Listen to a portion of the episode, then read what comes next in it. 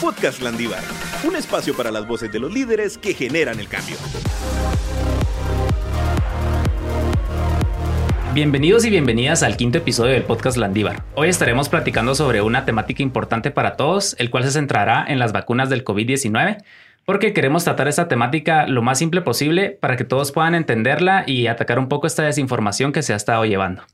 Bueno, y para tratar este tema no podíamos eh, conseguir a alguien mejor que a un experto, un médico, y qué mejor que el doctor Edgar López, el decano de la Facultad de Ciencias de la Salud. Muchas gracias, doctor, por estar aquí y poder comentarnos un poco sobre este tema tan importante como ya decía Luis, que eran las vacunas, por favor. Quizás nos puede comentar un poco sobre su experiencia en el ámbito de la medicina y todo para tener una introducción y saber quién es el doctor Edgar López. Pues muchas gracias por la invitación, pero sobre todo una felicitación, porque creo que es muy importante mantener bien informados a todos y a todas. Hay mucho que ha salido sobre las vacunas, incluso al punto de llegar a tener temor de personas para recibir la vacuna, siendo algo muy importante. Así que con gusto te voy a contar. Yo soy médico y cirujano general. Mi especialidad es la medicina interna y cuidados intensivos. Hace más de un año nos incorporamos activamente al tema de la pandemia por el COVID. Y entonces esto pues nos ha hecho aprender, pero no solo al doctor López, sino a todos, ¿verdad? Porque era algo nuevo, es algo que cambió el mundo cambió el mundo, cambió Guatemala, cambió todo nuestro ambiente y la universidad no fue una excepción. Esto es terrible. Creo que alrededor de nosotros no ha habido una familia en donde no se haya visto tocado algún miembro de la familia. No hay una familia donde no haya habido un amigo, un vecino de donde vives, un compañero de la U que haya sido tocado. Algunos han tenido la suerte de todavía seguir contando su experiencia. Hay otros que ya no, lamentablemente. Pero al final de esta pandemia que sigue todavía, es importante saber que sigue, vemos luz al final del túnel. Y esa luz al final del túnel se llama la vacuna. Perfecto. Quisiéramos empezar con la pregunta, doctor, de en qué consiste la vacuna contra el COVID-19, de qué está hecha, básicamente, ¿qué es la vacuna? Bueno, una vacuna consiste en una sustancia que se realiza a partir de microorganismos atenuados o muertos, por decirlo así, o bien otras sustancias que estimulan el sistema inmunológico del ser humano. Y entonces de alguna manera permite que tú tengas anticuerpos que son las defensas en contra de ese virus que está atacando y provocando una enfermedad que puede ser mortal, en este caso el COVID. Eso es en general para entender una vacuna. Entonces, las vacunas no son nuevas. En el mundo tenemos vacunas ya circulando desde hace muchos años. Por ejemplo, la vacuna para el sarampión, por ejemplo, la vacuna para el tétanos, pero hablemos de cosas respiratorias, la misma vacuna de influenza, que en muchas casas ustedes han escuchado de que se pone una vez al año. Así que vacunas como tal no es algo nuevo. Es nueva el COVID y es nuevo, por lo tanto, pensar en una vacuna para el COVID. Así que simultáneamente cuando esto empieza, empiezan a desarrollarse en diferentes lugares del mundo y diferentes empresas con toda la experiencia grande en temas de investigación y alta tecnología a desarrollar vacunas. Y de esa cuenta, hoy en día, por ejemplo, hay más de 150, les cuento, pero que nosotros conozcamos, escuchamos de AstraZeneca, escuchamos de Moderna, escuchamos de Pfizer, escuchamos de Sputnik y escuchamos de Johnson y Johnson. Pero para que ustedes sepan, hay mucho más de esto. Tal vez vale la pena que aquí en este momento les cuente y les platique que una primera pregunta que ha surgido es, ¿a la qué mentira una vacuna que haya salido en meses? si esas vacunas llevan años, ¿verdad? Bueno, ejemplo, hay gente que ha dicho, pero ¿cómo es posible que el SIDA tenga más de 25 años y se escuche de una vacuna y no hay algo como que, mira, me vengo a poner la vacuna para el SIDA o contra el SIDA? Bueno, efectivamente, hacer una vacuna no es fácil, no es fácil. ¿Qué ha pasado con el, con el COVID? Con el COVID lo que ha pasado es que hay mucho trabajo hecho de antes. mucho antes que apareciera el COVID, toda esta tecnología muy sofisticada ya estaba caminando, no pensando en que iba a venir COVID, pero pensando en que podía venir cualquier virus o cualquier organismo. Y mm. por eso es que pareciera ser que el tiempo es un poquito menor que el tiempo que llevó en desarrollar la primera vacuna, hace 100 años, por ejemplo. Entonces, esa es una explicación a esto. Volviendo a tu pregunta original, entonces ya te conté un poquito qué es una vacuna, ya te conté cómo es que más o menos eh, funcionan las vacunas, para qué sirven, y te he contado de que hay muchas vacunas para el COVID, pero te he mencionado cinco de los nombres que más suenan en nuestro medio. Y entre nuestros amigos de la Universidad Rafael Andívar, seguro que fácil hay población que ha probado cualquiera de las cinco. Ahora bien, cada una de estas vacunas tiene una modalidad diferente de funcionar. Hay vacunas que lo que usan es la sustancia de un microorganismo muerto, es decir, no está activo. Y es que no podría estar activo. Porque si está vivo y activo, te, da la, enfermedad. la enfermedad. Así que tienes que tener cuidado con eso. Digamos que es solo como para preparar el cuerpo. Correcto, como para que el cuerpo detecte que hay algo diferente. Y el sistema inmunológico empiece a actuar. Defensas, que es lo que tú muy bien llamas el sistema inmunológico, y te empiece a preparar para defenderte. Hay otras que lo que usan no es un microorganismo muerto, sino lo que usan es un virus atenuado. Eso quiere decir algo que, uff, le quitaste toda la potencia de... Está débil. Está débil, súper débil. Ah, es incapaz de moverse por sí solo, pero sí es fácil de que lo detecte tu organismo sano. Y entonces ese es como quien dice su mecanismo de acción. Hay otras vacunas que lo que hacen es tocar un poquito tus, tu esencia tu esencia de... Todo esto tiene que ver con lo que en un lenguaje común se llaman los aminoácidos y el conjunto de aminoácidos te forman proteínas y las proteínas te forman complejos y en fin, ahí va toda la cadena. Todo eso es lo complicado que tienen que estudiar los estudiantes de medicina. De medicina, totalmente. Pero en, en, todo caso aquí es solo tener el concepto de que muchas veces todas estas unidades estructurales llegan incluso a conceptos como lo del RNA y el DNA que tienen que ver con estructuras básicas de funcionamiento del ser humano. Y algunos de ellos tienen sustancias que te detectan esto y que eventualmente son capaces de producir algunas formas que se unen a ciertas proteínas del virus que está entrando al cuerpo. Y al entrar, entonces lo detectan, lo atrapan y esa es la manera como actúan. Ah, Así que eso es un poquito para contarte cómo funciona. Pero en conclusión yo te diría, para no confundir a nadie, es que lo que persigue una vacuna es estimular tu sistema de defensas. El sistema inmunológico. Crear en tu cuerpo anticuerpos que te defiendan y que te protejan contra este virus. Claro, qué interesante, Cabal. como ya concluía, lo importante aquí es comprender que lo que hace la vacuna es alistar el cuerpo, prepararlo para poder pues defendernos contra el coronavirus en algún dado caso nos da, porque todos estamos expuestos, ¿verdad? Que nos dé en algún momento. Para seguir un poquito la plática, doctor, y creo que esto es una pregunta que, pues, suele ser muy común, que es que ¿por qué existen vacunas de una dosis y de dos dosis? ¿Cuál es la diferencia principalmente? Ok, esto tiene que ver un poquito con la estructura tecnológica y capacidades de las sustancias que se van a usar para producir la vacuna.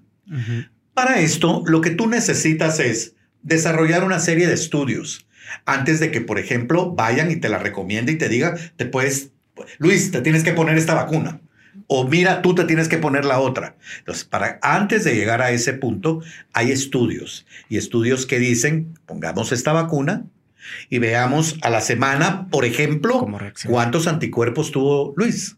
Okay. Al mes, ¿cuántos tiene? A los tres meses, ¿cuántos tiene? Y pudiera ser que en la que se le puso a él la vacuna A, llamémosle A.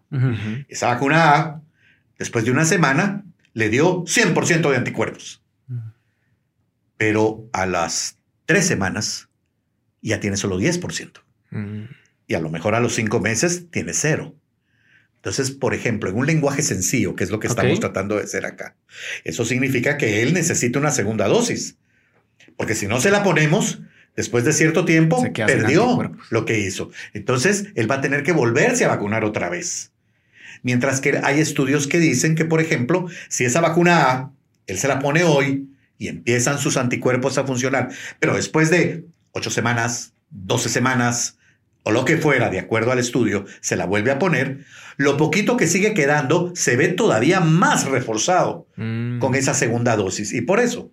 Pero hay vacunas, por ejemplo, en donde no hay necesidad. En donde se ha visto que, por ejemplo, con una que te pongan, vas a tener anticuerpos. Suficiente. Si a él le pusieron la vacuna B y al mes tiene anticuerpos, y a los tres meses tiene, y a los ocho meses tiene, Ya no es necesario entonces, ¿para qué se va a poner la otra? dosis, cabal. ¿Me entiendes? Entonces, a eso se debe la, la diferencia. Ah, ok. Y hablando un poco de lo que más miedo generó en la gente es los efectos secundarios de las vacunas, ¿verdad? ¿Cuáles son los efectos secundarios más frecuentes que generan las vacunas del COVID? Bueno, mira, primero hay que entender que el cuerpo humano es una máquina perfecta y por lo tanto es una máquina perfecta. ¿Qué pasa, por ejemplo, con una función orgánica vital? Cuando despiertas, te duchas o vas a hacer tu ejercicio o lo que sea, pero hay un momentito antes de que llegues a la U que necesitas comer. Porque ya tu cuerpo te lo pide, pues. Yo no sé si fuiste al gym, o hiciste cicle, o, o- o lo que fuera. Porque te va a tocar una jornada difícil. Vas a tener una entrevista con el doctor López, por ejemplo. Vas a tener que venir a trabajar aquí al TEC. Bueno, entonces, así como esa necesidad es una necesidad importante de comer, tampoco puedes abusar. Tampoco porque tienes esa necesidad importante de comer, vas a llegar y vas a pedir, mira, yo quiero huevos y quiero frijolitos y además de eso, pásame un paqueque y además pásame un cereal. Y mira, ¿sabes qué? Vi juguito, también quiero juguito. No, hombre, tranquilo. Aparte que no es un hábito sano, ciertamente tu cuerpo tenía la necesidad de comer, pero te excediste. O sea, el traerle al cuerpo algo extra te provocó un problema, a pesar de que era una función orgánica normal, básica. Bueno, cuando estás poniéndote una vacuna, te estás poniendo algo que no es rutina para tu organismo recibir. Y de alguna manera tienes que entender que tu organismo va a reaccionar. ¿Cuáles son las cosas que más hemos visto?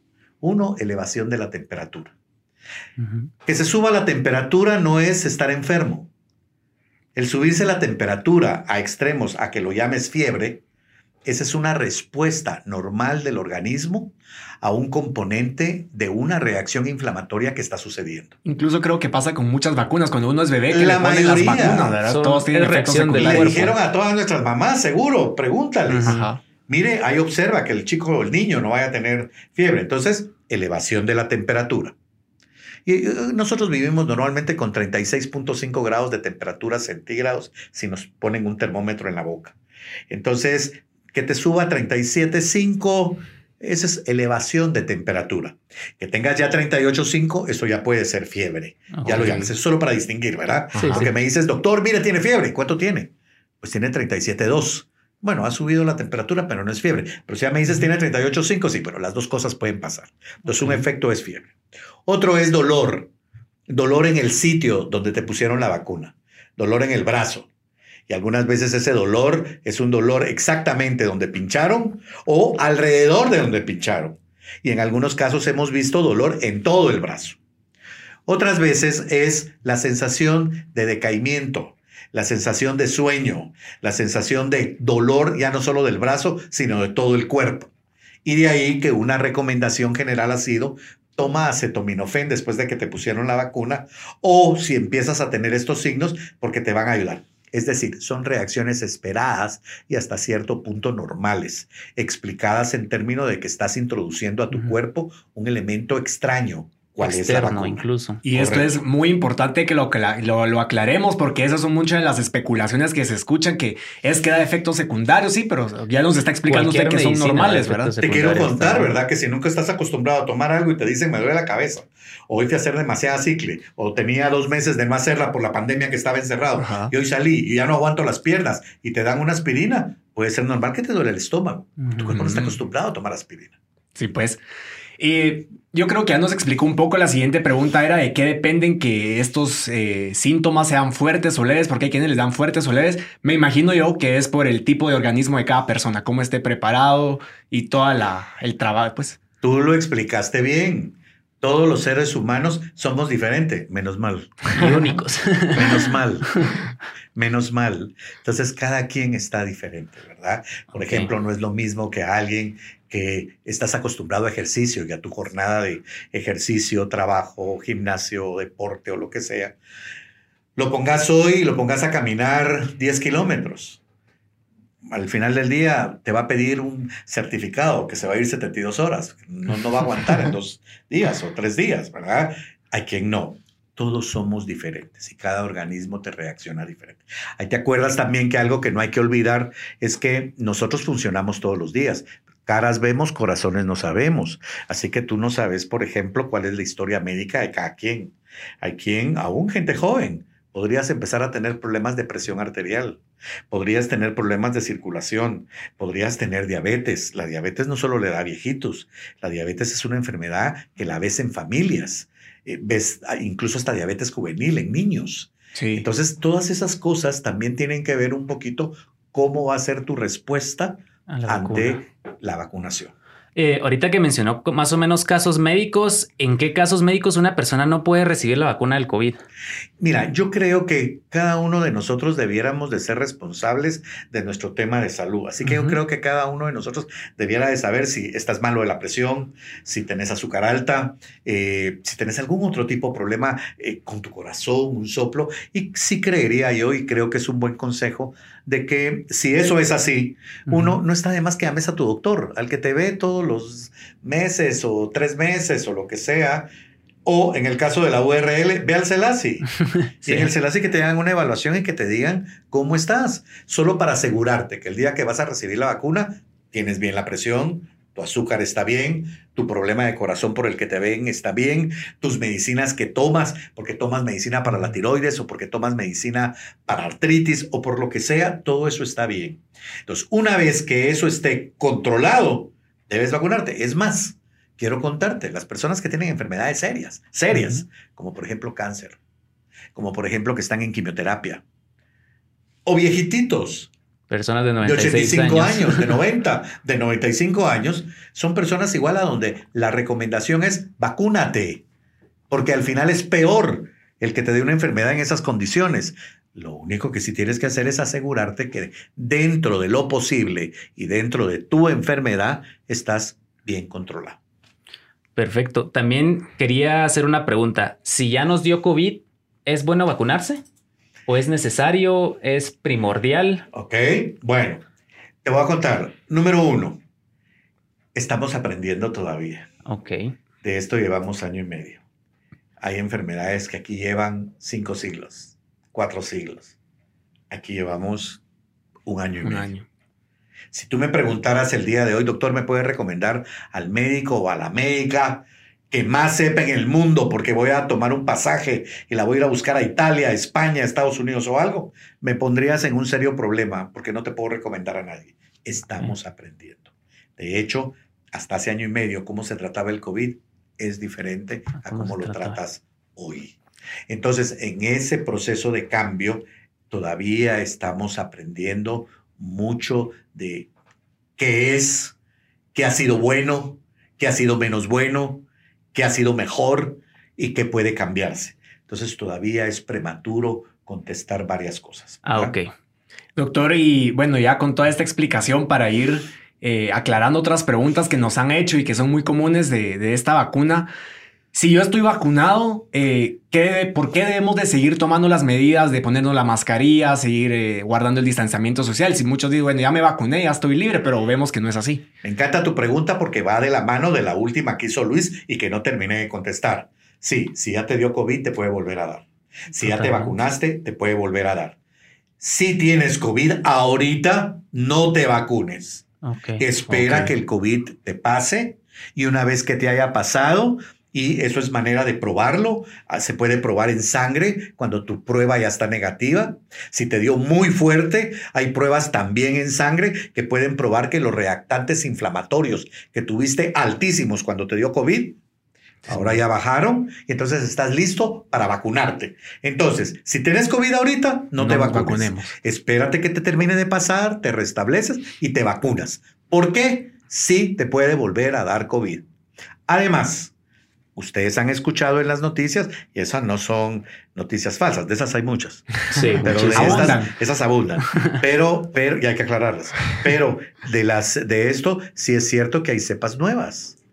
Y una cepa nueva lo que quiere decir que es un virus, que es otra vez un virus que potencialmente te va a dar COVID, pero de repente es un poquito diferente. Es un virus que el que te dio originalmente no tenía sombrero. Este tiene sombrero. El siguiente que viene tiene sombrero y tiene guantes. Y entonces como que tú dices, y, y entonces se sigue estudiando, ¿verdad? Por eso era lo que te contaba que seguimos aprendiendo. Porque entonces no sabes si este va a ser más fuerte, si te va a ir peor. Sí. Dicen que hay unos que no es que sean tan fuertes, pero se transmiten súper rápido. Entonces, al transmitirse súper rápido, entonces aquel que era el que pues se contagiaba rápido, pero ahí iba, este va mucho más Ya. rápido, ¿verdad? No se debilita. De ahí que entonces siga cierto el que aunque estés vacunado todavía al día de hoy, tenés que seguir usando tu mascarilla, guardando tu distanciamiento y lavándote las manos. Hay Yo- gente que te dice, no, hombre, ya no lo hagas. Mentira, falso. Tienes que seguir cuidándote. Yo leí algo muy importante con, con respecto a esta pregunta y era que vamos a poder pues quitarnos todas las medidas, quizás la mascarilla y todo, hasta que casi el 99% de toda la población del mundo esté vacunado. Es correcto, y te voy a contar, tal vez no tenga que ser el 90%, pero sí por lo menos el 65 o 70%. Para reducir pero riesgos. ahorita en el mundo Ay, Dios. ni siquiera llegamos al 10. Escucha esto, ni al 10. Sí, pues. Hace totalmente. poco revisando el dato iba por 4. Va, exagerémoslo, ya llegó al 5. Estás al 5. igual, pues, es y muy tienes que llegar al 70, Porque la- 75. lo que quieren prevenir es de que no hayan tantos contagios y ya Correcto. bastantes personas vacunadas Correcto. van a ser menos los contagios. Correcto. Y por eso es que es útil informarse bien como ustedes están contribuyendo a, a- a hacerlo hoy a nuestra comunidad landivariana, ¿verdad? Sí, para que Porque hay sepamos. mucho rumor, rumor terrible, en donde muchas veces lo que tenés que hacer es aclararlo, ¿verdad? Sí, Somos cultura de llevarnos fácil por lo que dijo el vecino.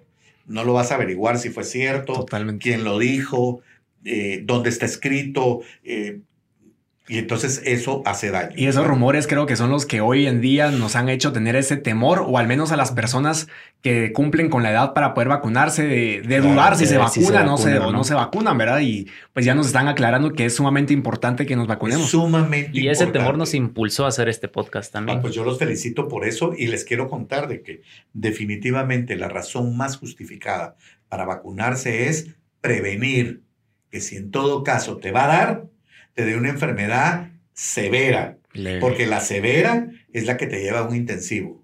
Y cuando estás en el intensivo, corres riesgo que te pongan en una máquina conectado a un respirador. Y entonces ya se comprometa tu corazón y se comprometa tu riñón y ya no aguantes y entonces venga la muerte. Ok, perfecto. A manera de cierre, doctor, quisiera que invitaran a nuestra audiencia a seguir guardando las medidas, a vacunarse, unas pequeñas palabras de su parte. Bueno, primero yo creo de que nosotros tenemos que ser responsables. Usemos nuestra mascarilla. Esto es salvador. Salvador. La diferencia entre esto y no usarlo es la distancia de la tierra al cielo. Bueno, te vas al cielo, ¿verdad? Sí, pues bueno. Sí, sí, nos vamos Usas, entonces. eh, tu distanciamiento, tu distanciamiento y tu lavado de manos.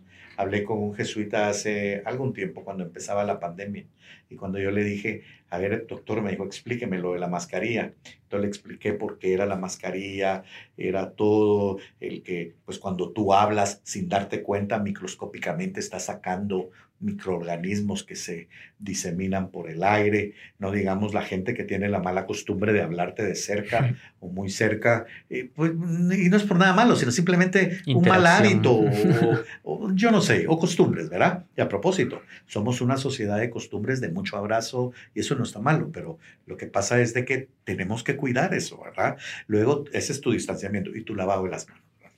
Es increíble, pero, pero no se hace, no se hace. Entonces sí debes de hacerlo responsablemente. Pero aprovecho una última cosa. El mayor éxito que se ha tenido a la gente que le ha ido bien es detectar los signos y síntomas tempranos de la enfermedad. Cuando nomás te pase algo que tú sepas que está sucediendo, que no es lo normal en términos de esto, hay lugares a donde consultar. No, no tengo plata, no tengo para irle a pagar al doctor o algo.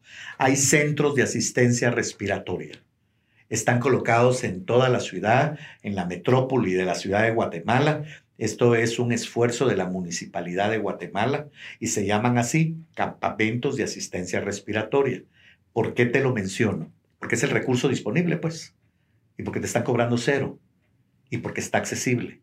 Y porque ahí te va a atender un médico por telemedicina, pero es un médico o una médica que te va a escuchar y te va a preguntar y te va a llevar de la mano a ver si no de repente está la sospecha de que tengas COVID. Y si así es, ahí en esos campamentos hay unos donde te hacen la prueba, el hisopado, para confirmar si lo tienes o no. Si lo tienes y es positivo, confirmado, tú tienes COVID. Entonces ellos mismos te regalan un kit médico para que puedas tenerlo y toda la instrucción de cómo hacerlo. Te instruyen y te educan sobre la cuarentena que tienes que tener en casa. Si salió negativo, pues entonces de todas maneras te dan medidas y te dan un seguimiento. Pero si no hay prueba, y por cierto, estamos escasos en pruebas, si no hay prueba, entonces te dan el kit de todas maneras bajo la justificación de un caso sospechoso. Y cuando tienes un caso sospechoso, empiezas la medicina eso te evita que esto progrese a una enfermedad severa. Esto ha contribuido enormemente por más de 75 mil casos de vecinos que han consultado a evitar que fueran gente que también hubiera llegado a saturar los hospitales. El hospital tiene que ser para el que está grave, enfermo, con enfermedad moderada a severa, para que ahí lo atiendan, porque no en crisis. Miren lo que pasa en Chile, miren lo que está pasando en Perú ahora, miren lo que está pasando en muchos lugares del mundo.